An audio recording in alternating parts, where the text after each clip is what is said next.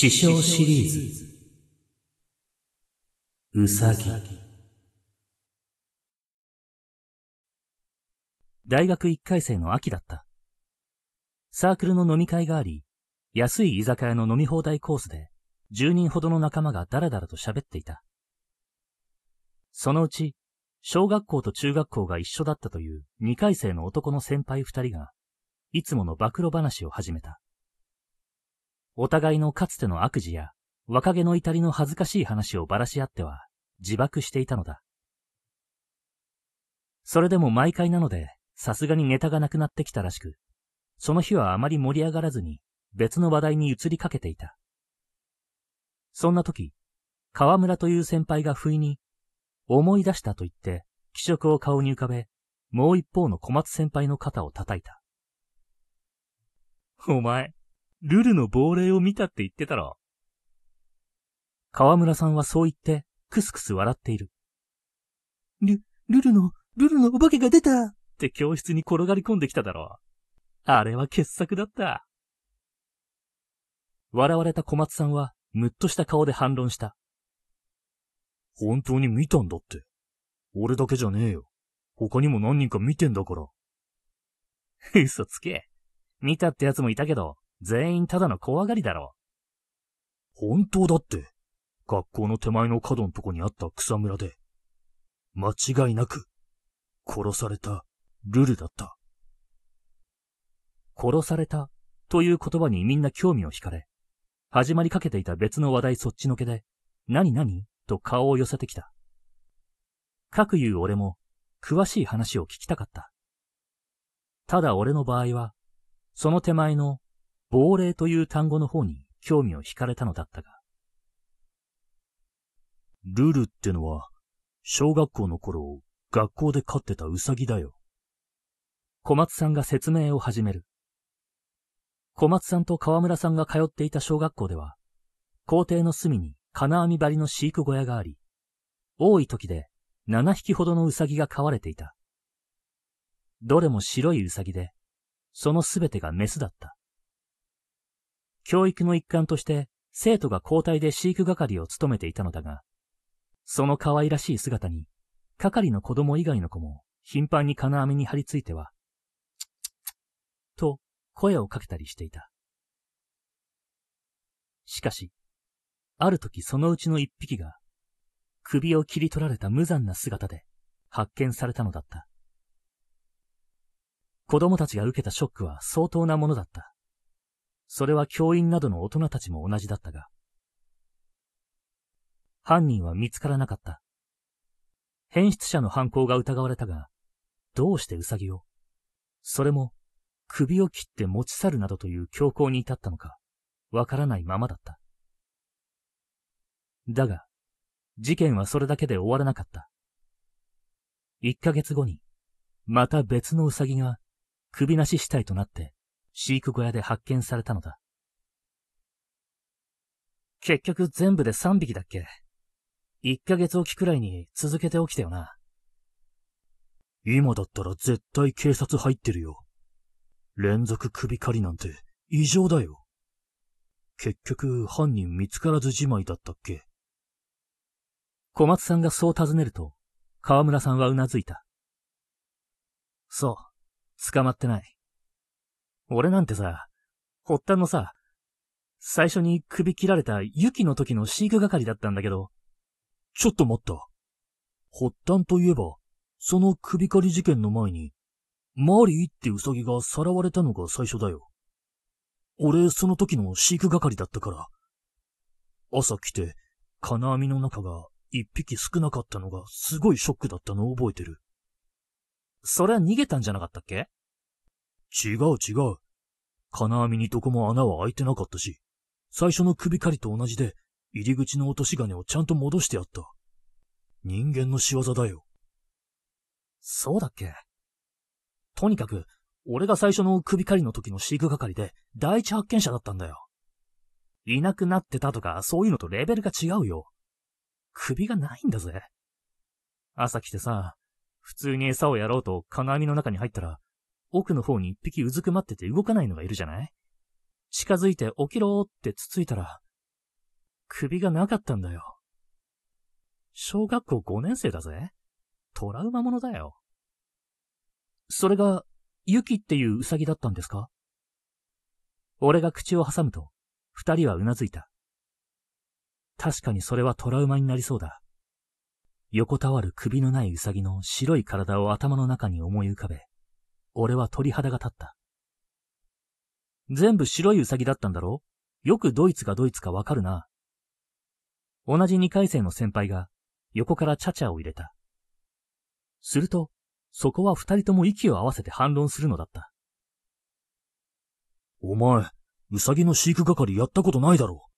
う。あれで一匹一匹顔が微妙に違うんだ。ちょっと太いやつもいたし。ルルみたいに耳の形が変なやつだっているんだ。俺も全部覚えてたな。うさぎの顔と名前は一致してたぞ。河村さんが小松さんの後を受けてそう言う。もうちょっと詳しく聞かせてもらっていいですか？俺は首狩り事件とルルの亡霊のことが気になって話の続きを促した。まとめると、こういうことになるようだ。最初の首狩り事件があったのは、小学校5年生の秋。ユキという名前のウサギが、夜のうちに落とし金を開けて飼育小屋に侵入した何者かに、首を切り取られ、死体として発見された。発見者は、飼育係だった河村さん。騒ぎになったが、死体はすぐに用務員によって片付けられ、本格的な犯人探しも行われなかった。二度目の事件は、その一ヶ月後に起きた。ララという名前のウサギが、一度目の事件と同じく、夜のうちに首を刈られて殺されていた。発見者は、飼育係だった田辺という名前の女子生徒だった。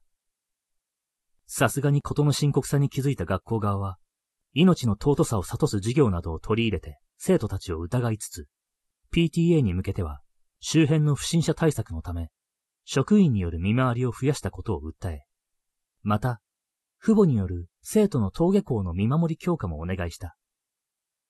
そして飼育小屋の鍵も、誰でも開けることができる落とし金から、数字上に変えられた。何事も起こらないまま、事態も沈静化していくかに思われた矢先の1ヶ月後、三度目の事件が起きた。松野という名前の男子生徒が飼育係の割り当てだったその日、朝の餌をやろうと飼育小屋にやってきたとき、ルルというウサギの首なし死体を金網の中で発見したのだった。数字錠は開けられており、扉の金具に引っ掛けられただけの状態だった。数字錠が開けられていたことから、番号を知っていた飼育係や関係の職員が疑われたが、生徒のいたずらで金具の裏に会場のナンバーが小さく書かれていたことが分かって、それもうやむやになってしまった。いずれの事件でも共通しているのは、日替わりの飼育係が第一発見者だったことと、犯人が見つからなかったこと、そして、ユキ、ララ、ルルと続いた被害ウサギの首がすべて持ち去られていたことだった。結局、事件は三度目で収束したようで、それ以上ウサギが減ることはなかった。ただ、三度目の事件の後、二三週間くらい経った頃に、殺されたはずのルルの亡霊を見た、という生徒が何人か現れて、子供たちの間に軽いパニックを巻き起こしていた。どれも草むらなどで遠目に見ただけというあやふやな目撃談だったが、そんな異常な事件が続いた後だっただけに、子供たちは怖がった。教師たちに注意されても、しばらくそんな噂が尾ひれをつけながらまことしやかに流れていたが、六年生に上がる頃には、やがてそれもいつの間にか、忘れ去られていった。ルルの亡霊に、首はあったかな？河村さんと小松さんの思い出話が一段落ついた頃、じっと聞いていた大学院生の先輩が口を開いた。首ですか？亡霊を見たという小松さんが眉根を寄せたが、すぐに返事をした。ありましたよ。耳の形でルルだって分かったし。どんな形右の耳が、こう、外に向いててでかく見えるんですよ。あと、右耳の先が少し切れてて、二股みたいになってました。ふーん。尋ねた先輩はそううなずきながら、テーブルの大皿から枝豆を取り分ける。俺はその人の顔色を伺う。明らかに何か思いついた時の顔だった。俺のオカルト道の師匠だ。こういう階段じみた話が大好きで、いつもは喜んで収集するのだが、この時は少し様子が違っていた。そんな事件の後なのに、首なしうさぎの亡霊って話にならなかったのは、不思議だね。何か含みを持ったような言い方だった。それを感じ取った小松さんが、どういうことですかと尋ねる。いや、子供って、やっぱりそういう噂が好きだからね。首なしうさぎの亡霊って、いかにもな話じゃないか。だから、噂とかじゃなくて、僕は本当に見たんですって。師匠はテーブルを叩いて力説する小松さんをなだめにかかる。まあまあ、それを嘘だとは言ってないよ。他の子も何人か見たんだろう？首なしうさぎの話をする子はいなかったのかな？いませんでした。小松さんが答えると、河村さんが、でも俺、首なしうさぎのお化けの噂も聞いたことあるぞ。と言った。それ、六年生になってからだろ？見てもない奴が調子に乗って言っただけだって。その小松さんの反論を聞いてから、師匠はゆっくりとうなずいた。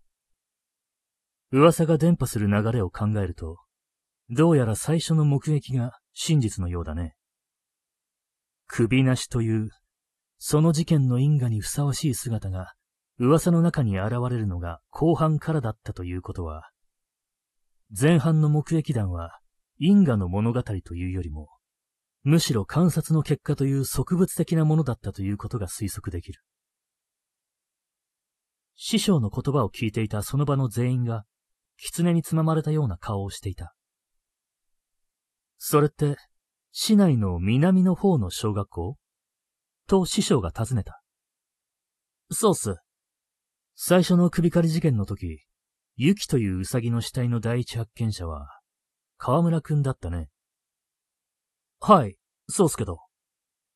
どうして首がなかったのに、それがユキの死体だと分かった？師匠に聞かれ、河村さんは少し考える仕草をした。それは、俺、全部のウサギの区別がついてたから、ユキがいないって気づいて。死体を見てユキだと分かったんじゃないんだね。まあ、はい。確か一匹だけデブがいましたけど、他は割と同じような体格だったから。つまり、顔で区別していたと。あと耳ですね。よく仲間同士で喧嘩してたから、耳がちょっと切れてるやつが多かったんで。首がなくなっていたからユキかどうかはすぐにわからなかったけど、他のウサギが全部いたから、消去法で殺されたのはユキだと分かったと。なるほど。じゃあ二度目の事件の、なんだっけララだっけ？そのララの時はどうだった？えっと、確か、その日の飼育係の田辺さんが、朝からララが殺されたって騒いでて、飼育小屋に行ったら、実際ララ以外全部揃ってたんですよ。ララも、その一匹いたっていうデブウサギじゃないんだね。デブいやつはサニーとか、そんな名前のやつでした。そいつは最後まで無事でしたけど。ということは、やっぱりその時も、殺されたのはララだと、消去法で分かったと。師匠は一人、満足げにうなずいている。三度目の事件は？同じですよ。その日の係の松野って子が、朝の餌をやろうとしたら、首なし死体が転がってて、ルルが殺されたって言って、反響欄でわめいてました。それも消去法で？そうです。と、今度は小松さんがうなずいた。僕も朝から駆けつけましたけど、ルルの耳は大きいし目立ちましたから。あの耳が小屋の中に見えなかった時点で、ああ、ルルがやられたってわかりました。師匠は大きく頷くと、自分に集まっている注目を平然と無視して、目の前の皿の唐揚げにかぶりついた。咀嚼しているのをみんな見ているが、妙な空気が漂っていた。一度聞いた話を再度詳しく聞いただけだったが、何のためのやりとりだったのか、誰もわからないのだ。ちょっと。俺は隣の席にいた師匠の服を引っ張った。なんだ？なんだって、そっちが何なんですか？消去法がどうとか、それがどうしたって言うんです？小声で問い詰めると、師匠はおしぼりを口で拭い、あっけらかんとした口調でこう言うのだ。だから、ルルは殺されてなかったって話でしょ？はぁ、あ、その場の何人かの口から同じような響きの声が漏れた。簡単な話だよ。一度目の首狩り事件で、犯人はあらかじめ用意していたウサギの首なし死体を飼育小屋に投げ込んだんだ。そうしてユキをさらった。ユキがいないのに気づいた河村くんが、ユキが殺されたって騒ぐ。そして二度目の事件では、直前に首を切り取っておいたユキの死体を飼育小屋に入れて、ララをさらった。そしたら飼育係の田辺さんが、ララが殺されたって騒ぐ。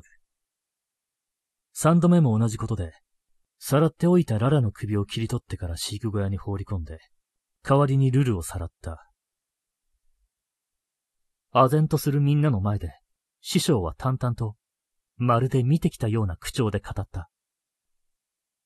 そこで事件は止まったから、ルルは死んでなかったし、亡霊と騒がれたのは、生きてるルルを見ただけ。師匠は当たり前のようにそう言って、ビールジョッキを傾けた。ちょっと待ってください。そんなことって。小松さんと河村さんが揃って絶句する。それを横目に酔った何人かが、わけわかんねえ、と言って顔を見合わせて笑っている。首がないんじゃ、どのウサギが殺されたのか、消去法で判断するしかなかったんだろうそれを逆手に取られたんだよ。そこで、小松さんが何かに気づいたように、身を乗り出した。じゃあ、最初の雪の時、あらかじめ用意していたウサギの首なし死体っていうのは。そう。自分で言ってたじゃない。事件の発端は、マリーがさらわれたことだって。最初の首なし死体は、マリーのものだったんですか？師匠はつまらなさそうに頷くと、多分ね、と言った。なんでそんな入れ替えなんてことがわかるんですか？河村さんが納得いかない表情で、なおも食い下がる。すると師匠は急に、自分の向かいの席でテーブルに突っ伏して寝ていた仲間の肩を叩いた。起きろ。ん？叩かれたその男は、よだれを垂らしながら顔を上げた。師匠はその間抜け面を見ながら、話を続ける。最初の事件の時、河村くんが朝ウサギに餌をあげようとして飼育側に入った時に、同じことを言ったんだろ起きろって。河村さんはいぶかしげにしながらも、そうですけど、と言った。そんなことを言いながら近づいて、うずくまっているウサギの体をつつくまで、首が切り取られていることに気がつかなかったってことはさ。師匠は、テーブルについたよだれの跡を指さしながら言った。血がぶちまけられてないよね。あ、河村さんからそんなつぶやきがこぼれた。首を切り取られているのに血がほとんど出ていなかった。ということは、首切りの犯行現場はその飼育小屋じゃないし、おそらく学校内ですらない。どこか別の場所で首を切って、その死体を飼育小屋に持ち込んだというなら、殺されたのは、その飼育小屋にいたウサギじゃなくてもいいじゃないか。例えば、一ヶ月前に小屋からさらって、こっそり自宅で飼っていた、マリーって名前のウサギでも。ま、あくまで推測の域を出ないけど。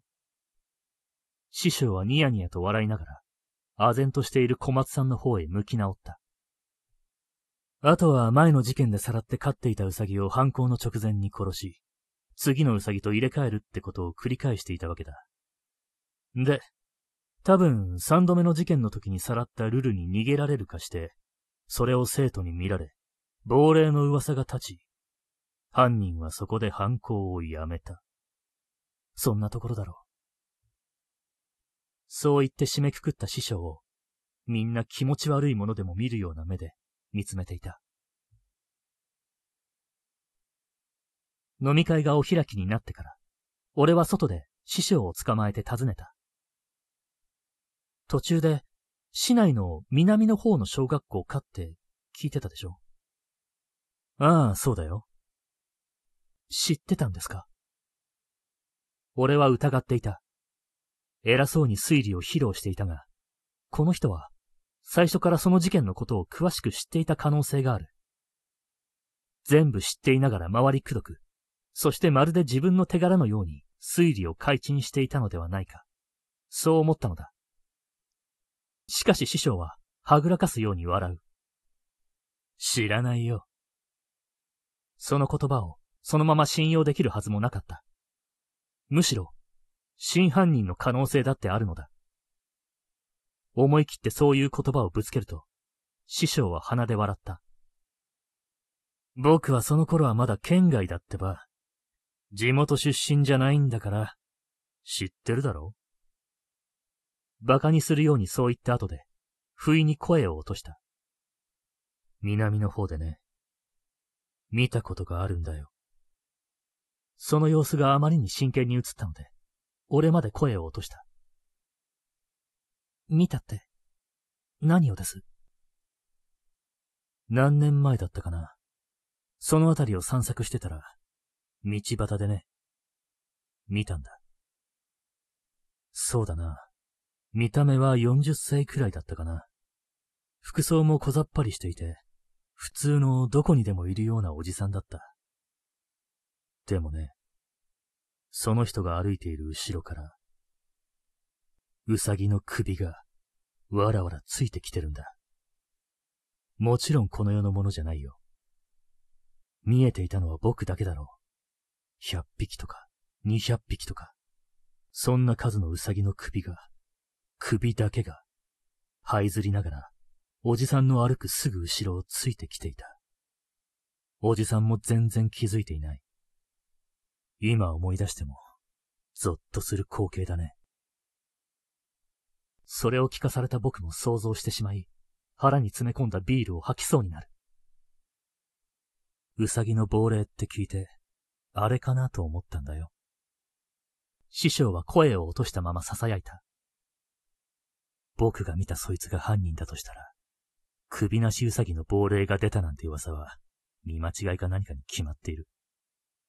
首の亡霊がそっちにいるのに、胴体の方の亡霊が別の場所に出ているとしたら、僕はむしろ、そのことの方が怖いね。